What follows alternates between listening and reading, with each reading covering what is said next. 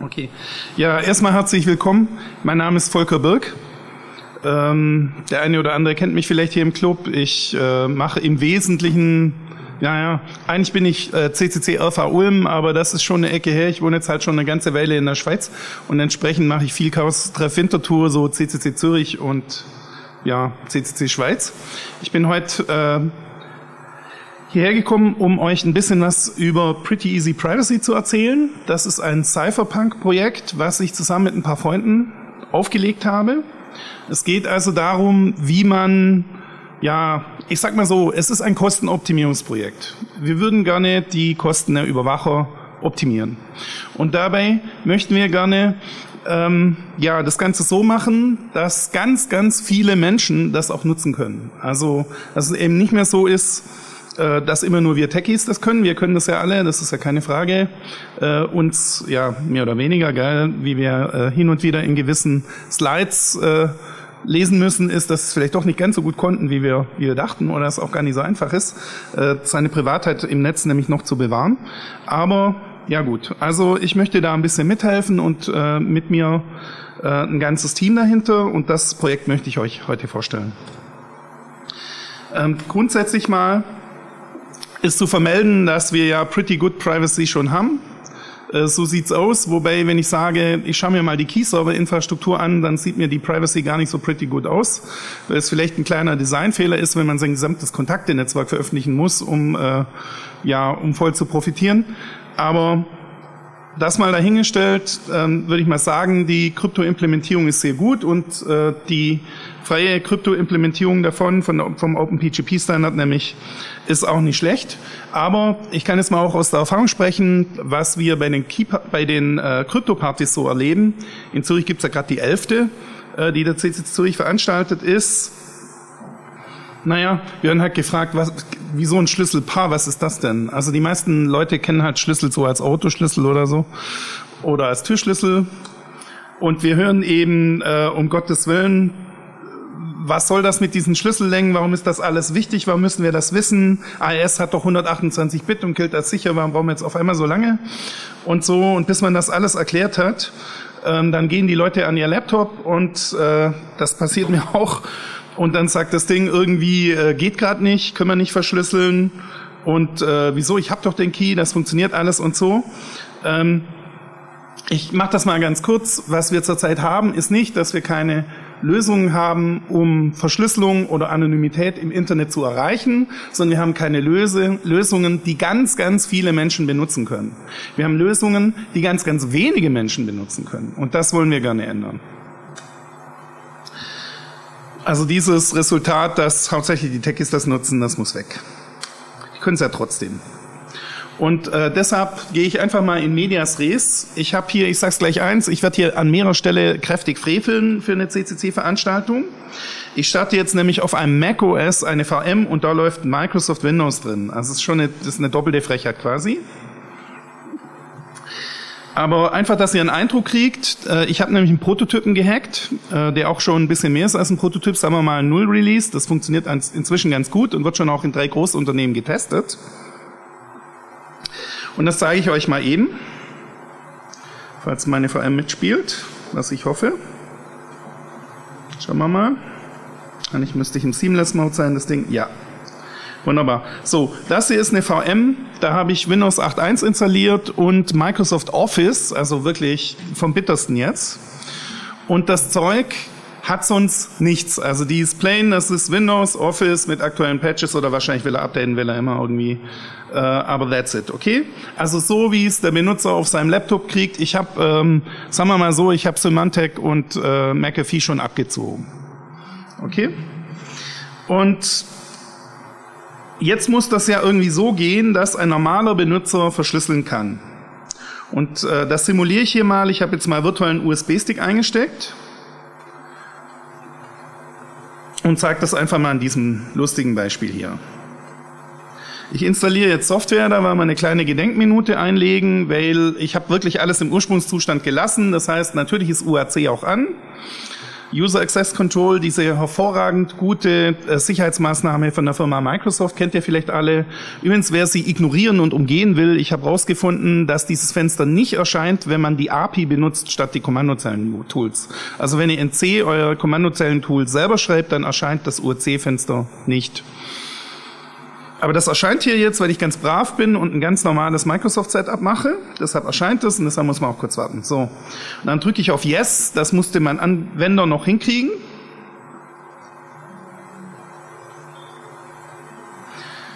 Okay, dann mache ich das Ganze zu und starte mal mein Outlook hier.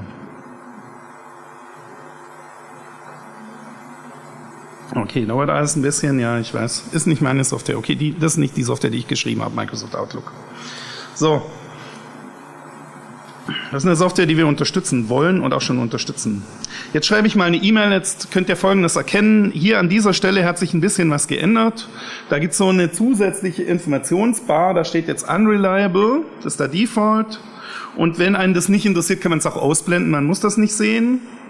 Und jetzt schreibe ich mal eine E-Mail zum Beispiel an mich selber bla, bla, das bleibt erstmal auf unreliable.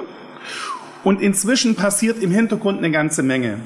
Weil PEP ist folgende Idee. Nicht ich bediene GNU-PG, sondern eine Engine. Also sprich, das Ding hat festgestellt, es war vorher noch kein GNU-PG und kein PGP installiert. Deshalb gibt es auch noch kein Keyring. Dann hat es mit installiert, und zwar GPG for Win. Dann hat es ein Keyring angelegt. Es hat gesehen, da ist noch kein Schlüsselpaar für den, für den User da hat ein Schlüsselpaar angelegt und guckt jetzt auch, wenn ich eine E-Mail schicke, gleich mal, ob derjenige vielleicht schon auf dem Key-Server einen Key hat. Und falls ja, wird der verwendet. Und zwar schon beim ersten Senden.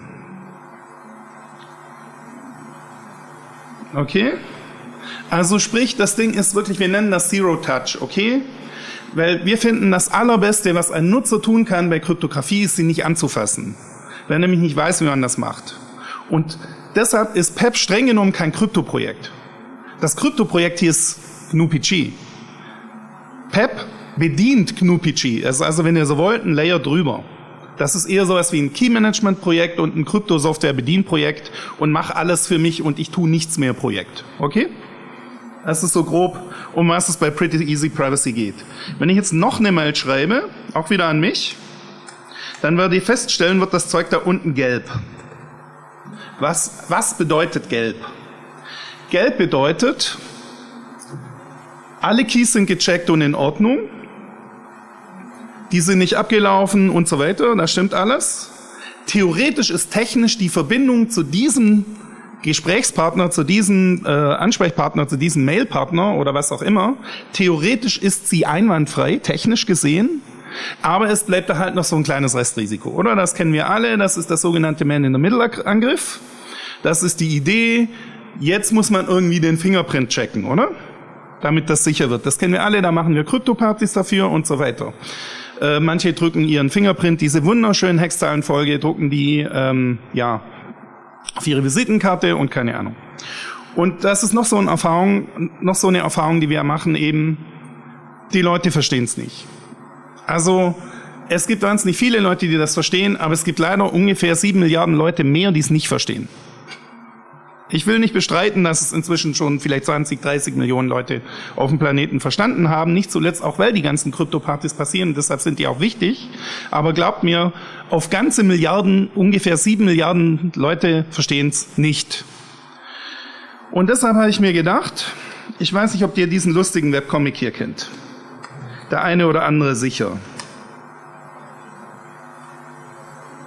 Ich nehme den hier gerade mal so aus dem Netz, wie er ist.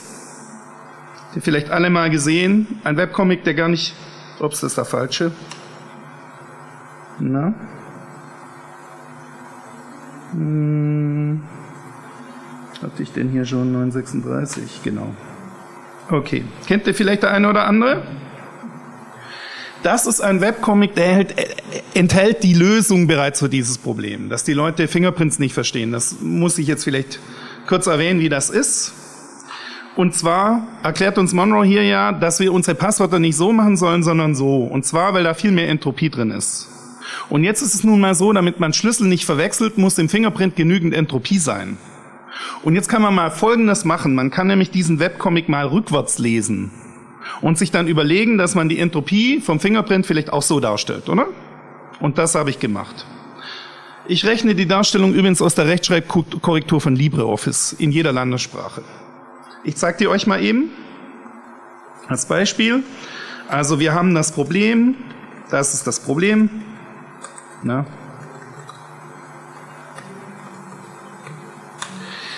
So sieht das nun mal hässlicherweise aus und das hier mussten wir bisher irgendwie erklären.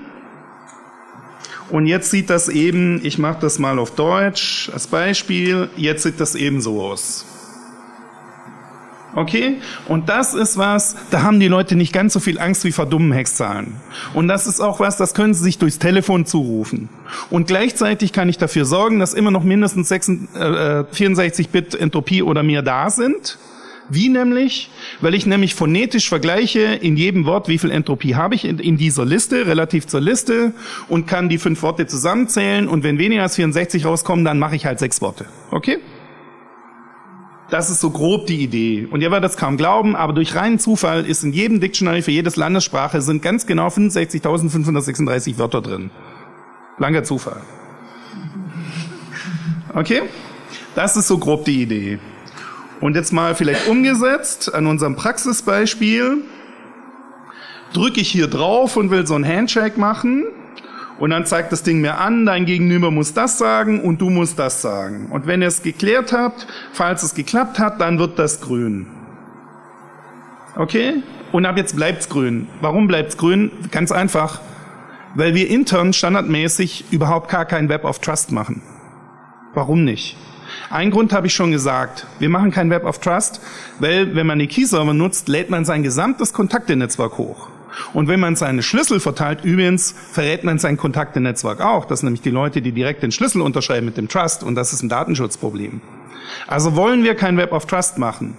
Die gesamte Lösung, alles, was ich heute vorstelle und alles, was ich auch nicht heute vorstelle, was sonst in dem Projekt gemacht wird, ist 100% Peer-to-Peer, ohne jede zentrale Infrastruktur.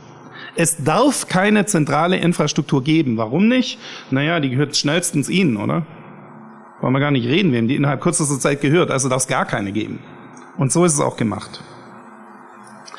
Die Grundidee hier ist, dass wenn ein Nutzer einen Schlüssel unterschrieben hat und einen zweiten Schlüssel erstellt für sich selber, dass ich den Trust mit umziehe.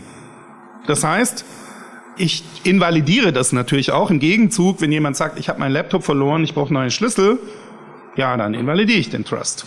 Das muss ich halt tun. Aber grob läuft so. Okay, ich sende das mal wieder raus, damit das Fenster weg ist. Beim Empfang ist es gleich. Ich weiß nicht, ob ich das demonstrieren soll. Ich kann ja mal eine zurückschreiben. Ich kann mal zeigen, wie die Mails hier ankommen. Moment. So, theoretisch habe ich hier Mails gekriegt, genau. Und wenn ich eine Mail kriege und mit dem Nutzer hatte ich noch keinen Kontakt, dann hängt hier hinten der Key dran. So werden die Keys verteilt. Übrigens natürlich, wenn ich jetzt hier in meinem Mut schon Pep hätte, ach ja, Mut wird einer der supporteten Mailer sein. Äh, das hat den schlichten Grund, weil ich den selber verwende. Deshalb werde ich mit Sicherheit das demnächst nicht mehr von Hand importieren. Bin noch nicht dazu gekommen, für meinen eigenen Mailer den Support zu schreiben, okay? Ups, ähm, einfach Import. Ich schreibe hier Import Key, das ist nicht Quatsch. So.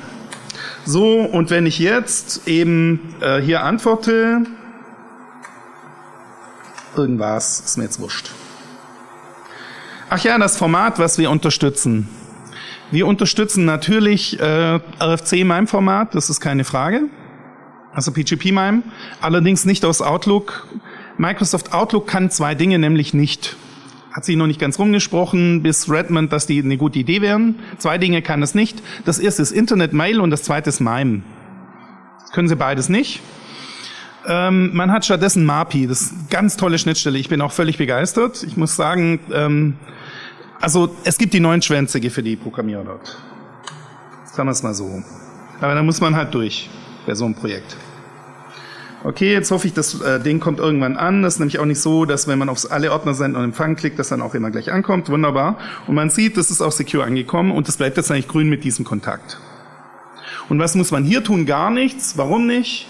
Naja, weil der Key automatisch importiert wird und so weiter.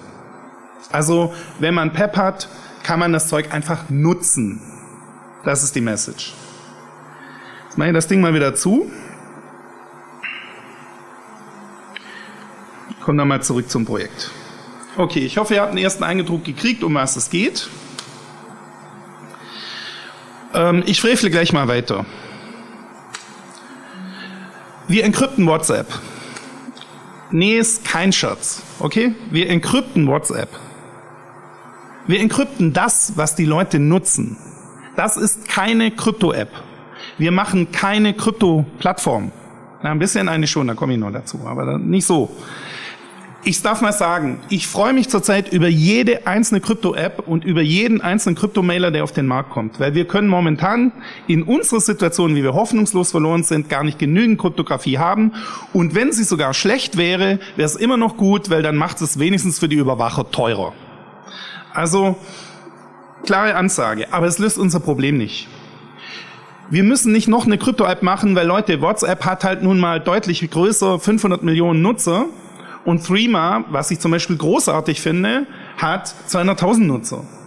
Also das, das ist super toll und 200.000 Leute haben jetzt wenigstens irgendwas in der Hand. es gibt nicht nur Threema, es gibt ganz viele andere.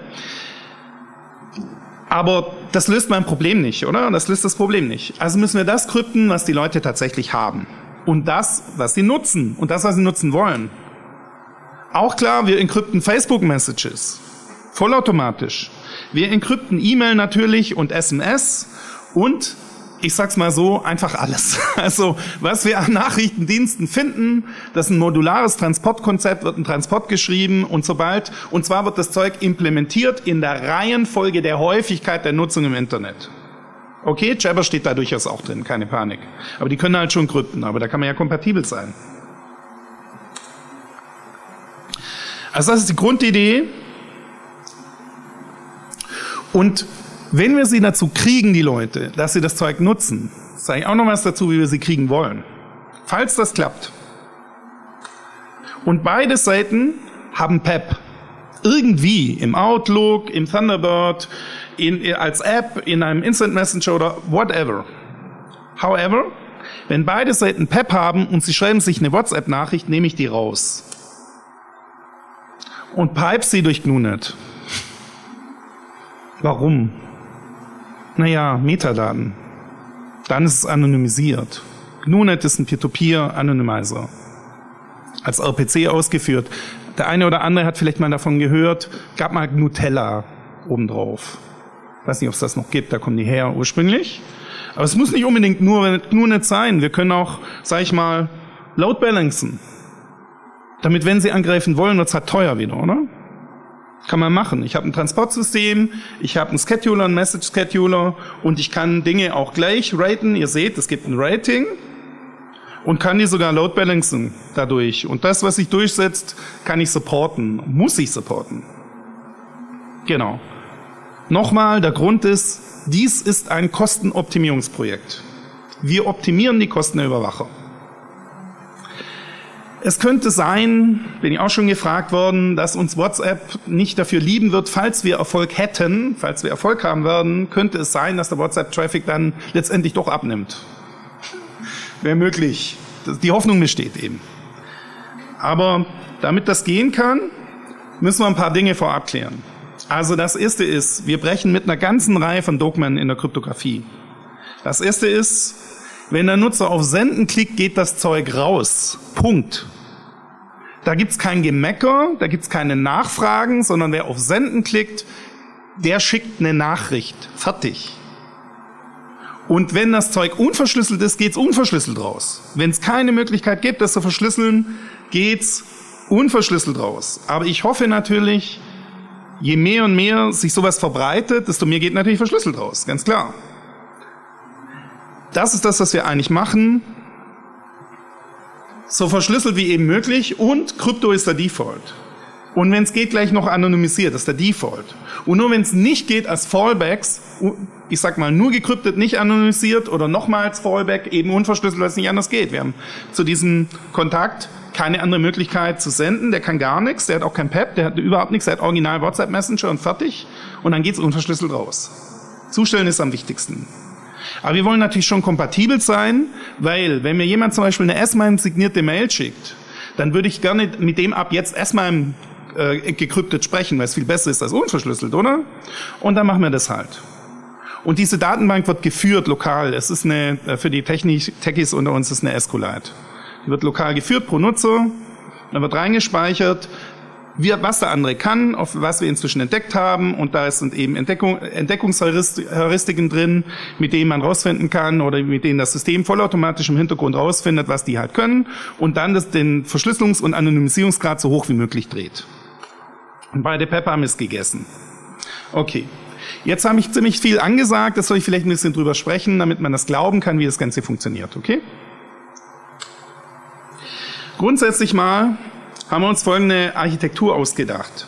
Das ist auch ganz wichtig, weil wir müssen es ja überhaupt leisten können auf allen Plattformen, in allen Kombinationsmöglichkeiten. Das ist ein Riesending.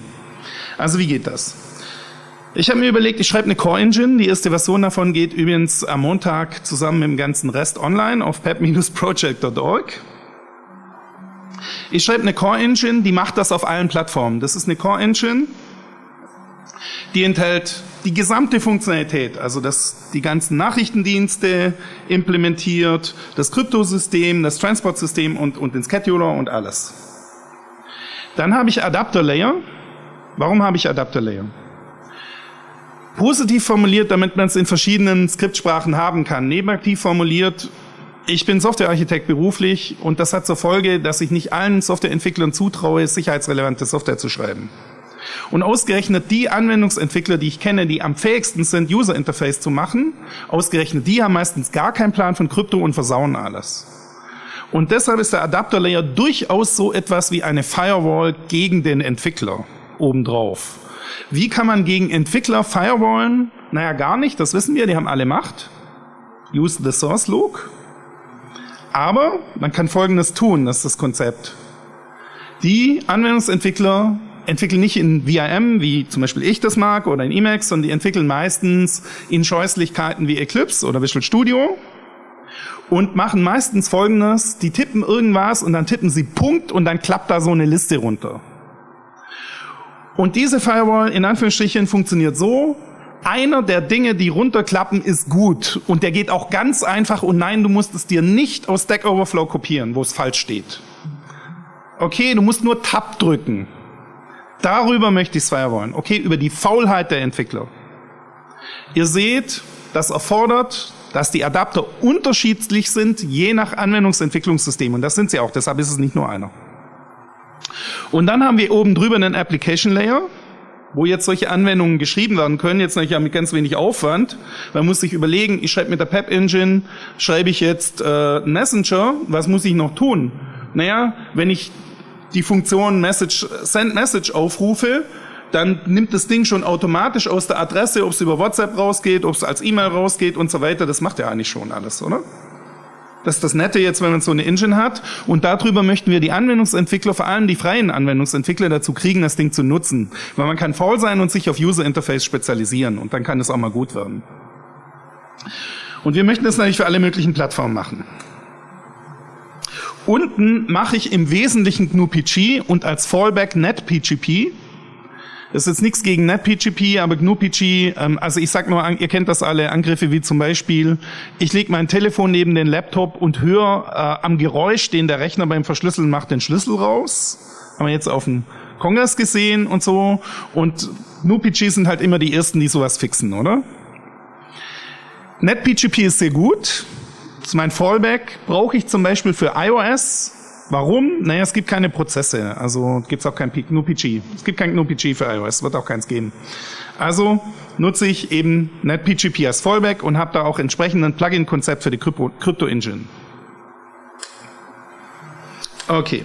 Was macht die Engine also? Die abstrahiert solche Dinge wie Message, Address, Identity, Date, Key und Trust und lässt natürlich auch zu, dass ein und dasselbe Nutzer mehrere Identities hat, die nicht zusammenhängen oder die zusammenhängen. Es wird getrennt verwaltet wegen der Anonymität, ihr wisst schon. Dann geht's ums Mapping auf die echten Transporte. Wir machen ja eigentlich erstmal keinen Transport, sondern nutzen die ganzen gängigen. Dann mappen wir in Kryptosysteme, haben also, haben also äh, Schnittstellen für Krypto-Engines drin. Liefern die Backends gleich mit. Was ihr vorhin gesehen habt, nochmal, war auch eine Installation von GPG for Win gerade, eine komplette. Auf einen Klick. Als MSI, warum als MSI? Naja, können die großen Unternehmen in ihrem Software Deployment Tool vollautomatisch ausrollen. Ja, natürlich spenden wir es upstream, wenn Sie es wollen. Keine Fragen. Okay, das Ganze ist in C99 geschrieben, der, der dümmsten Sprache äh, sicherheitsrelevante Software zu schreiben, aber der einzigen, die ich gefunden habe, die wirklich auf gar allen Plattformen funktioniert, sogar unter Microsoft Windows, Beweis. Momentan kompiliert es nicht nur mit GCC und C-Lang, sondern ich kompiliere das in Visual Studio, okay? Und das auch Absicht, weil ich weiß, dass es nicht verbreiten wird, wenn ich es nicht tue. Okay. Dann wird es eigentlich eine Reihe von Adaptern geben, in alles, was die Anwendungsprogrammierer halt lieben, oder? Python, Ruby, Java, C Sharp, Objective-C und alles Mögliche. Was die halt brauchen. Und auch jeweils für ihre Plattform. Und für Windows habe ich einen COM-Adapter geschrieben, den habt ihr eben vorhin schon live in Aktion gesehen oder vielmehr nicht gesehen, aber der hat da gewerkelt. Das heißt, es ist auch in vb.net mit drin. Okay? Es ist wirklich in jeder Widerlichkeit, die ihr dort findet. Und auf Windows, glaubt mir, ich habe jetzt eine Weile lang Windows-Programmierung wieder gemacht und da ist wirklich jede Widerlichkeit auch zu haben. So ist es nicht. Also ich sag nur, Microsoft Outlook ist für mich ein Paket von Race Conditions selber. Also es ist ein großes, das ist ein, man sollte es, wenn es kein E-Mail-Client ist, dann ist es doch zumindest ein Package of Race Conditions. Schönen Gruß nach Redmond. Also ich schreibe gerne Vorschleifen, die dann Sleep und Do-Events machen, weil es da zwei Sorten Multitasking gibt und warten, bis ein Objekt da ist und kein Nullpointer mehr. Das mache ich furchtbar gerne. Das mache ich in meiner Freizeit. Okay. Wunderbar. Aber was wir natürlich brauchen ist, wir müssen Lösungen bieten dort, wo die allermeisten Leute kommunizieren. Die allermeisten Privatleute kommunizieren nämlich überhaupt nicht mehr mit dem PC oder Laptop. Die allermeisten Privatleute kommunizieren mit dem Pad mit, oder mit dem Smartphone. Und da habe ich ein Problem. Da haben die Anwendungen üblicherweise kein Plugin-Konzept. Das heißt, ich muss eine eigene App machen und laufe in dieselbe Falle, dass sie von der einen App auf die andere wechseln müssen, um es zu nutzen. Das ist ehrlich gesagt scheiße. Und da brauche ich eine Lösung und da haben wir uns das einfallen lassen. Einfacher ist es bei den gängigen Mail-Clients, da haben die Leute ja erfreulicherweise Plugin-Konzepte. Dann ist es so, dass wenn Leute privat überhaupt noch E-Mail machen, machen die meisten Webmail. Also haben wir uns Browser-Plugins einfallen lassen. Natürlich machen wir es nicht in JavaScript, das ist ja wohl klar, sondern lokal ist die Engine und das ist dieselbe. Übrigens ist der Vorteil, wenn ihr einmal Webmail und einmal äh, Outlook benutzt auf demselben PC, dann benutzen die beiden dieselbe Krypto-Engine und auch denselben Key und denselben Trust. Das ist der Vorteil. Der Nachteil ist, ich muss halt ein Plugin in meinem Browser installieren. Gell? Und das hat halt eine Schnittstelle für JavaScript und das wiederum bedeutet, Webmailer, die schon eine eigene Schnittstelle haben, kann ich selber supporten, wie zum Beispiel Google Mail, was wir auch tun werden. Ansonsten bin ich darauf angewiesen, dass die Webmailer meine Schnittstelle beginnen zu nutzen. Wie kann ich das sexy für die Webmailer machen, dass die Bock haben? Naja, die können jetzt sichere, gekryptete Mail gegen Aufpreis von einem Dollar an ihre Nutzer anbieten, wenn sie Lust haben. Oder sie, bei ihnen kann man die Mail auch krypten und woanders nicht. Und das ist sicher. Und das kann jeder Webmailer. Wir wollen für die Plugins nichts. Das ist auch mal klar zu sagen. Es soll sich verbreiten, ja. Wir machen eine Enterprise-Version, weil wir das Problem haben. Ungefähr 25 Prozent von allen, ja, von, dem Nachrichtenverkehr, also bei E-Mails ist fast, ist fast 90 Prozent, bei, bei Instant Messages und, und Spaß ist es noch nicht mehr als 25 Prozent, aber dazwischen sind Business Informationen. Das sind Firmen, die sich unter, unterhalten, wollen eine Lösung. Diese Firmen haben bestimmte Vorstellungen und da muss ich was tun, da sage ich nachher noch ein bisschen was dazu. Und das brachte uns zu etwas, wo ich überhaupt nicht hin will. Nämlich, es gibt Unternehmen, die haben zum Beispiel ihre gesamte Informa in Unternehmensinfrastruktur an SAP oder die Telekom outgesourced. Und jetzt können die mein Plugin nicht in Outlook installieren. Warum nicht? Wird nicht supported. Punkt. Und den habe ich als Fallback-Lösung hier designt, eine Connector-Box, die Sie in Ihrem LAN betreiben. Aber damit geht natürlich meine schöne Endpunkt-zu-Endpunkt-Verschlüsselung kaputt. Und im LAN wäre dann unverschlüsselt. Also ihr seht, eigentlich wollen wir keine Connector-Box haben. Ich, wir werden versuchen, sie eben nicht zu liefern. Wenn wir müssen wir was tun. Okay. Also, wie kann ich die Leute dazu kriegen, das zu machen? Und da darf ich jetzt mal ganz, ganz Lustiges sagen. Ich mache das ja mit dem Leon Schumacher zusammen, sage ich nachher noch was zu den Leuten. Wir haben begonnen, mit drei großen Unternehmen zu sprechen. Von den drei großen Unternehmen haben drei große Unternehmen gesagt, mit euch machen wir sofort einen Piloten. Weil wir haben ein Riesenproblem, wir glauben die Stories nicht mehr, wir denken, hier läuft Industriespionage und wir haben gerade versucht, äh, auf PGP umzustellen, unsere gesamte Unternehmen, und wir scheitern, weil unsere Nutzer kriegen es nicht hin. Also die Unternehmen fahren tatsächlich auf diese äh, Confidential, Confidentiality ab. Sie haben aber besondere Wünsche, zum Beispiel Sie wollen Key Escort, klar, wenn ein Mitarbeiter das Unternehmen verlässt, sollen die E-Mails noch lesbar sein und Spaß. Also muss man sich darauf einstellen. Wie ist es denn? Wie ist es denn mit, mit anderen Leuten? Wie kriegen wir Leute dazu, jetzt eine Krypto-App zu verwenden, die wir ja doch wieder haben, wenn wir ehrlich sind, nämlich auf den mobilen Devices, auf den anderen nicht, da können wir schön integrieren, aber auf den mobilen Devices müssen wir es machen. Und das sind uns zwei Sachen eingefallen. Das eine ist die Konvergenz. Wir haben eine Engine. Heute ist oft so, die Leute haben ein Smartphone und da haben sie eine App zum Beispiel für SMS und iMessage, ja, wenn es von einem bestimmten äh, Obsthersteller ist und sie haben eine andere App für E-Mail und sie haben eine dritte App für WhatsApp und eine vierte App haben sie äh, für Threema und eine fünfte App haben sie noch und keine Ahnung was, was, sie alles an Messages verwenden. Und wir machen Konvergenz, wir legen die übereinander und dadurch hat man eine App, da kommt das ganze Zeug an und wenn man auf Senden drückt, geht es auch automatisch dann richtig wieder raus. Und dann ist dieser Stress mal weg. Das ist der erste Punkt, wie wir sie verlocken wollen.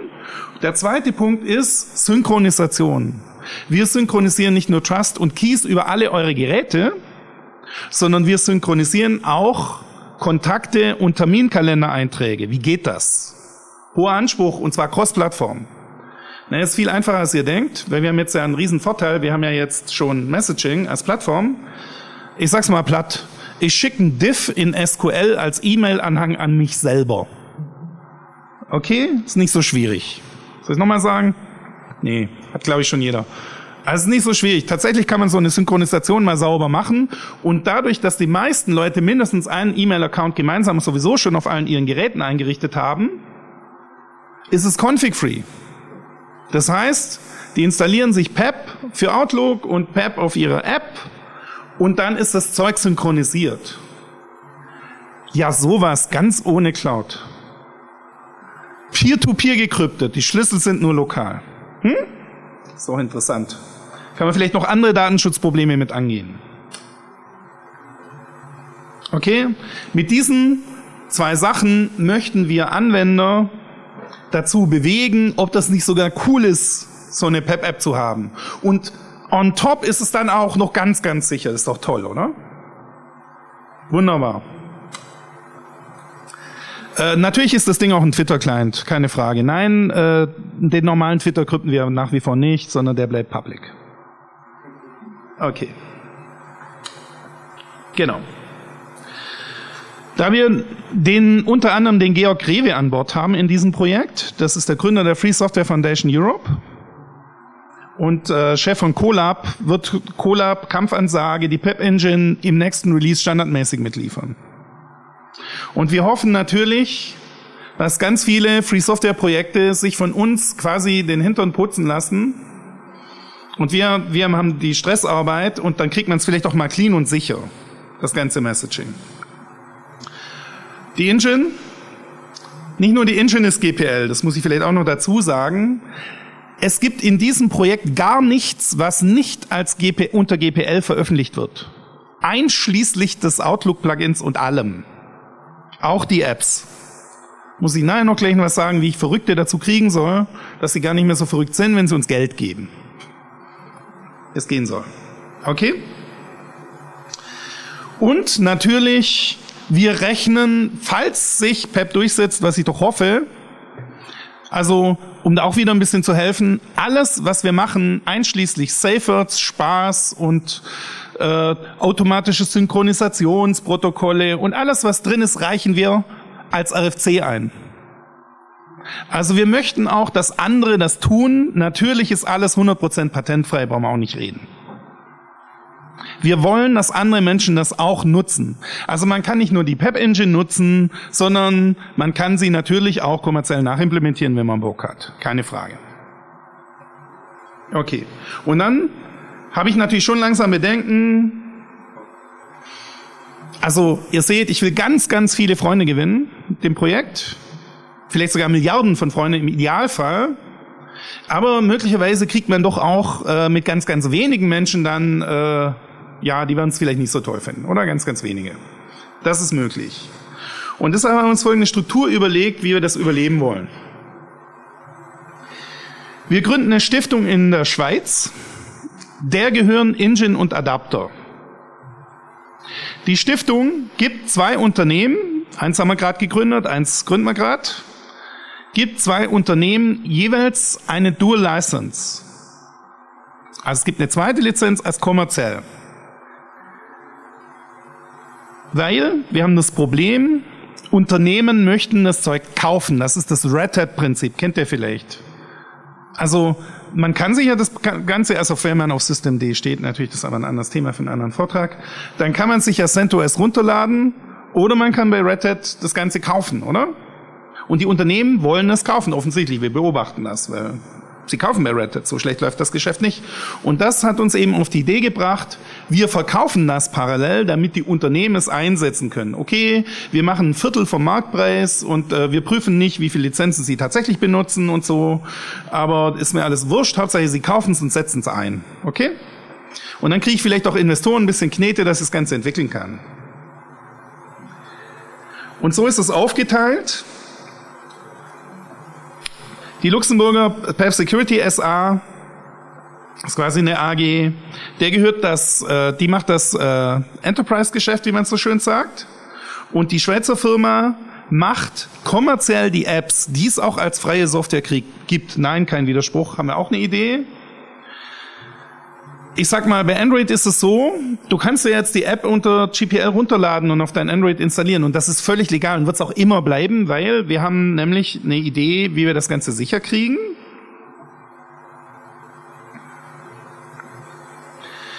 Die Unternehmen haben nämlich die Lizenz nur, wenn sie alles, was sie machen, ebenfalls als GPL unter GPL Dual License veröffentlichen und sie verlieren ihre Lizenz, wenn sie es nicht tun. Also ich muss mir ja ein bisschen schützen. Jetzt suche ich ja Investoren, versuche ja das Ganze auch kommerziell auf die Beine zu stellen, damit das stabil wird und damit ich entwickeln kann, auch mal mit einer Mannschaft und nicht immer nur alleine oder mit Eduard zusammen. Und das ist eben die grundsätzliche Idee. Aber ich möchte natürlich gucken, dass alles frei bleibt, ist ja klar. Also verlieren Sie Ihre Lizenz, wenn es nicht frei bleibt.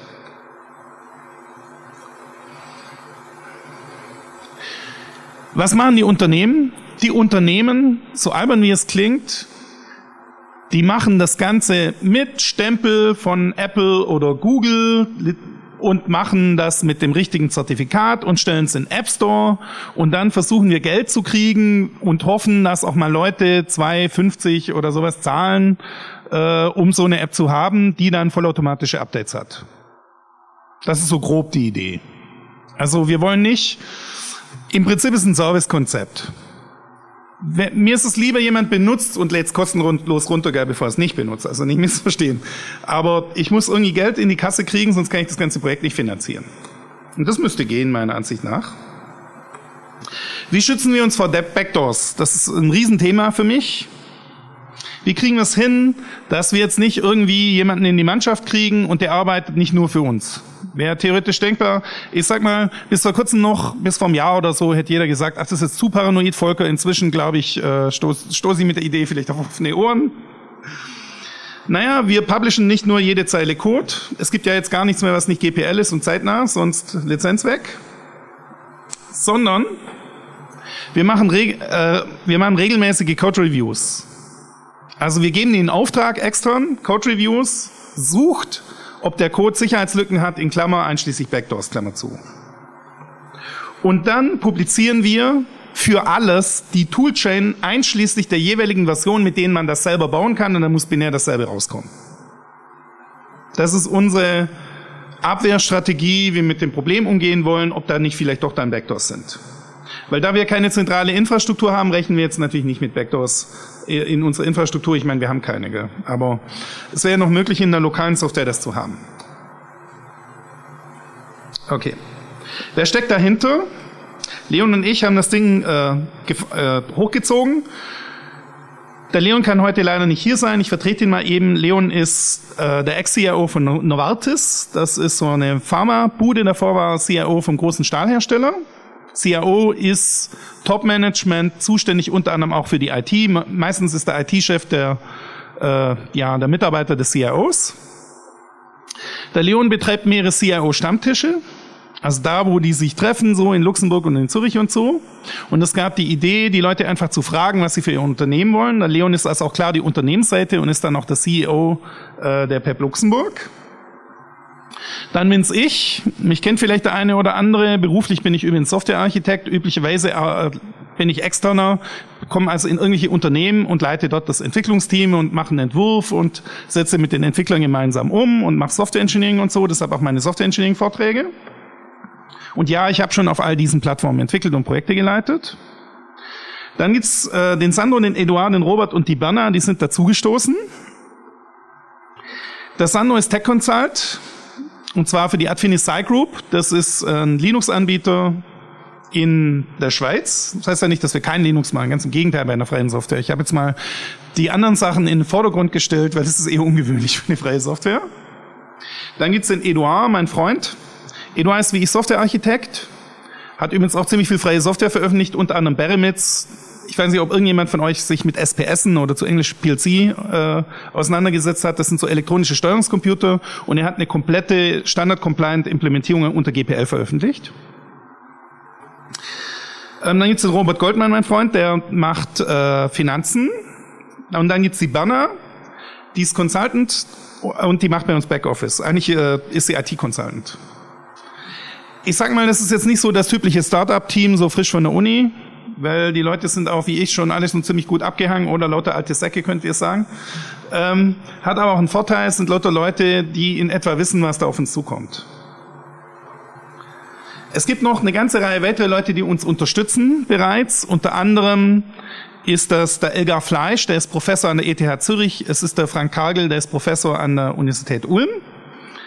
Dann gibt's eine Kooperation mit der Uni Lux, die sich gerade anbahnt.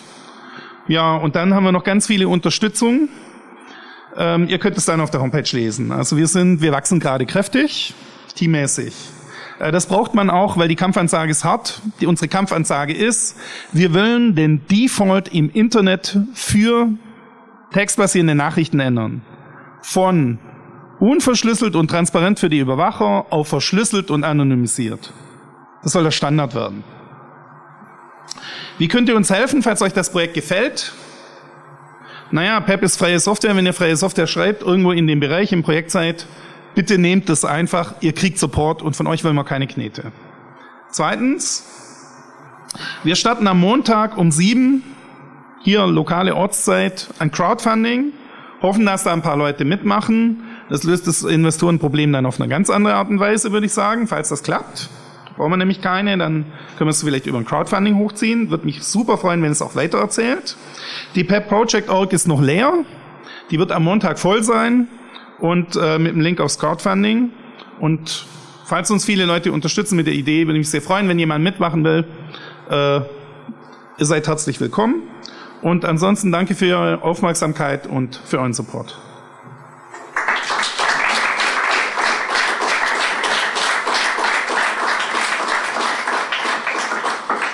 So, ich stehe jetzt natürlich ganz vielen Fragen oder auch nicht so vielen, je nachdem, wie ihr Fragen habt, äh, zur Verfügung.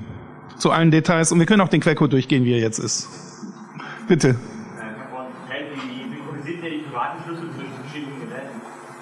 Äh, wir machen ein, ein Geräte-Handshake auch über SafeWords. Also sprich, erstmal werden verschiedene Schlüsselpaare erzeugt dann werden die sich gegenseitig vertraut über, über, über Safe. Also sprich, deine Geräte fragen das selber, die initialisieren das selber, und zwar, weil du eine gemeinsame E-Mail-Adresse eingerichtet hast. Also über diesen Trigger wissen die Geräte, sie gehören einig zusammen, weil sie eine gemeinsame E-Mail-Adresse haben. Das geht über E-Mail, das Protokoll übrigens. Also mein Trägerprotokoll dafür ist E-Mail. Und dadurch äh, kann ich das initiieren und kann fragen, das ist ein Gerät in einer bestehenden Gerätegruppe, möchtest du beitragen, die Safe sind und dann erscheint auf den anderen Geräten auch die gleichen Safe Und dann kannst du Ja drücken und Ja drücken und dann ist das Gerät neu drin. Ist übrigens auch praktisch für Backups, weil das zeugt natürlich gleichzeitig ein Backup. Kannst du als Backup nutzen. Deine Keys gehen nicht mehr verloren. Was sinnvoll ist, ist, wenn man seine Datenträger verschlüsselt. Deshalb hat uns die TrueCrypt-Geschichte hart getroffen. TrueCrypt wollten wir nämlich auf allen Versionen, die irgendwie für Home Editions von Windows sein könnten, gleich mitliefern. Aber äh, jetzt wollen wir was anderes mitliefern und wir haben aber noch nicht entschieden, welchen der Fox. Der, der überlebt hat, gell? Müssen wir jetzt gucken. Und ansonsten werden wir dokumentieren und übrigens mit dem Setup auch gleich einschalten, wenn du Ja klickst, dass mindestens dein Home oder besser die Platte verschlüsselt ist. Wir machen keine, prinzipiell keine, wenn es schon eingerichtet ist, supporten wir es, aber wir machen neu keine Passphrases of Keys, weil es ein Designfehler ist. Passphrases of Keys ist eine kryptografisch, technisch super Idee und anwendungstechnisch eine katastrophale Idee. Das sorgt dafür, dass die Benutzer es nicht machen. Und ich brauche auch keine Passphrase, die heißt Hallo Duda. Die kann ich mir schenken, okay? So sieht's eben aus. Also das Ganze ist ein User Interface Projekt, das seht ihr. Noch eine Frage? Ja, fangst du einfach an. Ähm, was mir ein bisschen Gedanken gemacht hat, ist diese Sache, ähm, die Message steht in jedem Fall raus, ähm, ohne dass der Nutzer irgendwie ähm, Meldung darüber kriegt. Ähm. Doch, doch, er hat hier dieses Feld, weißt du. Ich denke jetzt mal ganz typisch an die Sache ähm, WhatsApp. Ja. Da das Problem hauptsächlich steht, dass die meisten, äh, die haben zwar noch WhatsApp-Client haben und ähm, es wäre im Prinzip, denke ich mal, gerade in dieser Sache wichtig, dass man einfach sagt, äh, würde dir gerne eine Message schicken, aber nur kryptisch, installiert ihr doch einfach mal Pep. Ja, daran haben wir gedacht. Und zwar, äh, wir haben sogar das geht so weit, dass wir für PEP, für Outlook sogar gerade an einem Reader arbeiten. Das Ding soll ein Unternehmen ja kaufen, PEP für Outlook. Also ich sag mal, PEP für Thunderbird oder Colab will ich keine Knete, aber PEP für Outlook, irgendwo muss ich Geld herkriegen. Sollen die Unternehmen das finanzieren? Und äh, du kannst einen anderen Nutzer einladen und kriegst das vorgeschlagen. Und der kriegt eine Mail, die bereits mit einem One-Time-Key verschlüsselt ist, symmetrisch, dann lädt er sich einen Reader, die machen ihr asymmetrisches Kryptographiespiel und das ist, so ist das Protokoll. Der, der Nutzer sieht davon nichts. Der, es läuft weiterhin im Hintergrund. Und äh, dann übertrage ich einfach noch dazu mit einer zweiten Mail den One-Time-Key, sobald das sicher ist. Und dann kann er das Ding entschlüsseln. Also daran haben wir gedacht. Äh, nee, du, du warst, glaube ich, vor. Entschuldigung, aber ich glaube, du warst vorher.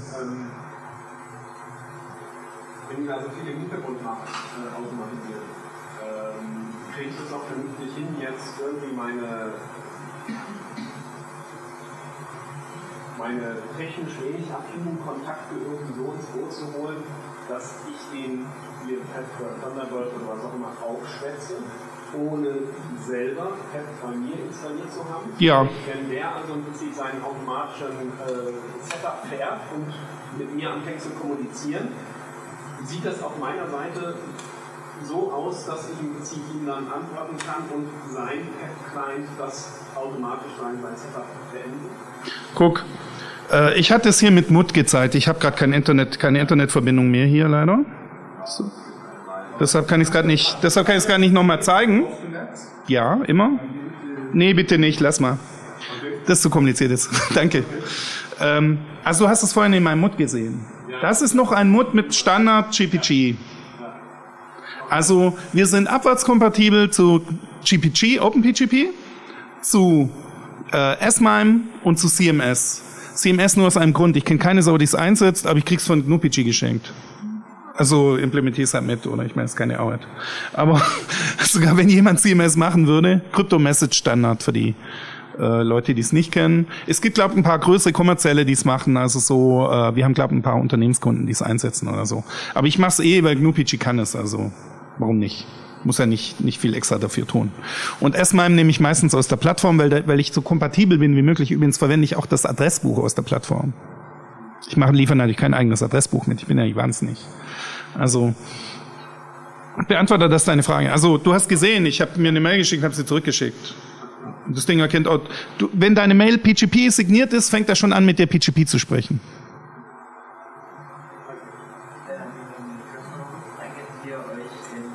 Android 3 ist zur Anwendung für WhatsApp keine richtige Knackgeschnittstelle vorsehen? Ja, wir haben leider nur eine Chance mit einer eigenen App. Sonst geht's nicht, technisch. Aber wir unterstützen deren Dienste, die haben alle eine API. Wir, ja, leider, der Eduard stöhnt gerade, weil er schreibt gerade den WhatsApp-Transport in 10 nach, den es bei Open WhatsApp in Python schon gibt. Und äh, er hat mir gerade im IRC, ich kann es jetzt nicht zeigen, sonst würde ich gerade den Kanal aufmachen, gerade im IRC vorher gefragt, äh, einmal, do I reverse, reversed code now? Really? Sie haben die, ich habe glaube auch ein bisschen die Doku vergessen. Aber gut, das ist Python, das kann man gut lesen. Aber wir haben ja keine andere Möglichkeit. Wir müssen eine eigene App machen, obwohl wir die wir können die alle mit ihrer API eben supporten, was wir auch tun. Aber haben dann halt das Problem, wir müssen eine eigene App machen und deshalb dachten wir uns, damit irgendjemand Bock hat, die App auch zu verwenden und nicht weiter WhatsApp einfach, machen wir das Spiel mit der Konvergenz. Das heißt, das ist ja dann gleichzeitig ein E-Mail, ein SMS, ein WhatsApp, ein Threema und keine Ahnung was Client. Alles, was halt eine API hat und darüber zu kriegen ist, wird implementiert. Und das zweite ist das Synchronisieren.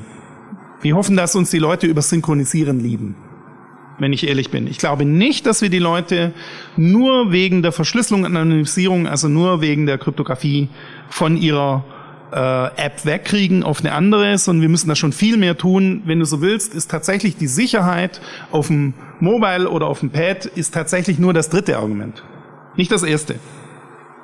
Wir schieben den quasi Sicherheit unter, indem wir versuchen, Apps zu bauen, die so sind, wie sie sie eigentlich haben wollten. Ob das klappt, werden wir sehen, ob die Leute es lieben. Also wir werden uns größte Mühe geben und da fließt übrigens der größte Teil, falls wir Kohle kriegen, jetzt mit dieser äh, Aktion am Montag. Indiegogo, übrigens, falls ich das sagen darf. Ähm, dann äh, werden wir die Kohle im Wesentlichen in die Apps stecken. Damit die geil werden. Bitte.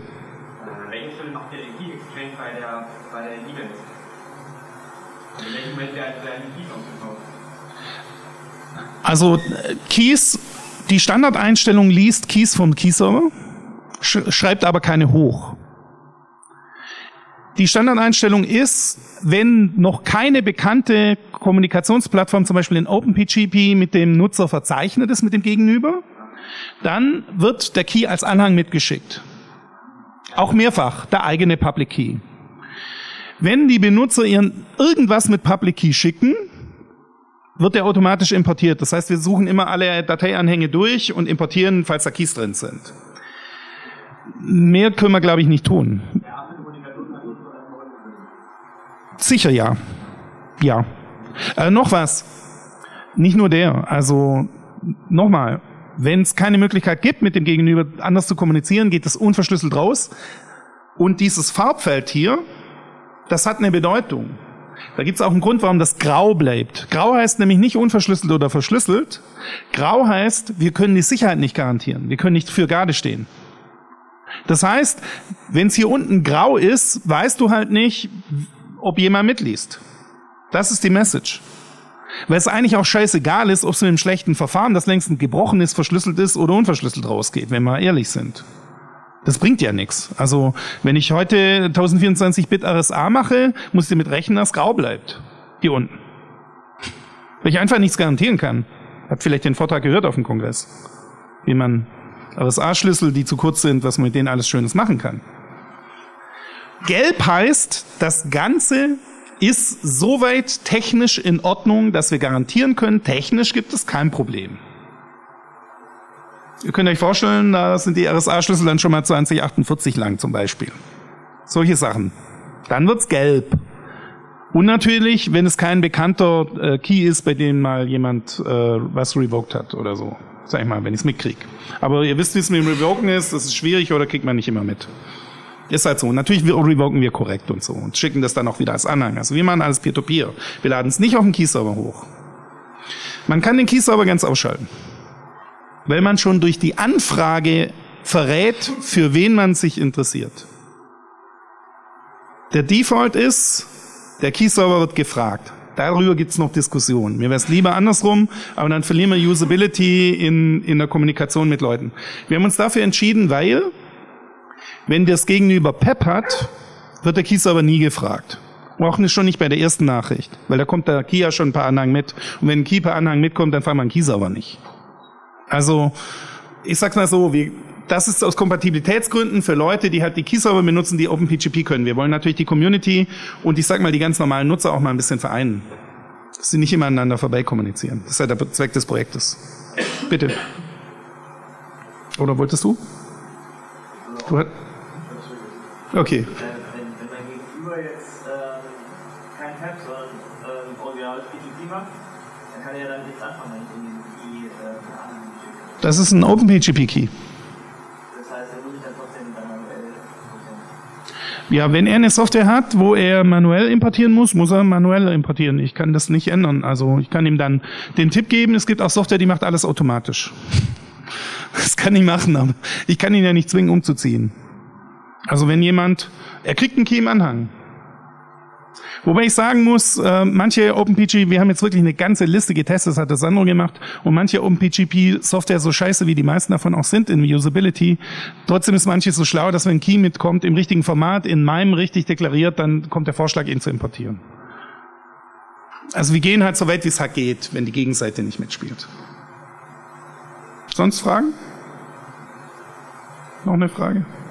Habe ich euch geplättet? Ist nicht gut. Passiert mir manchmal. Okay, na, ja, noch eine Frage? Abschlussfrage? Ähm,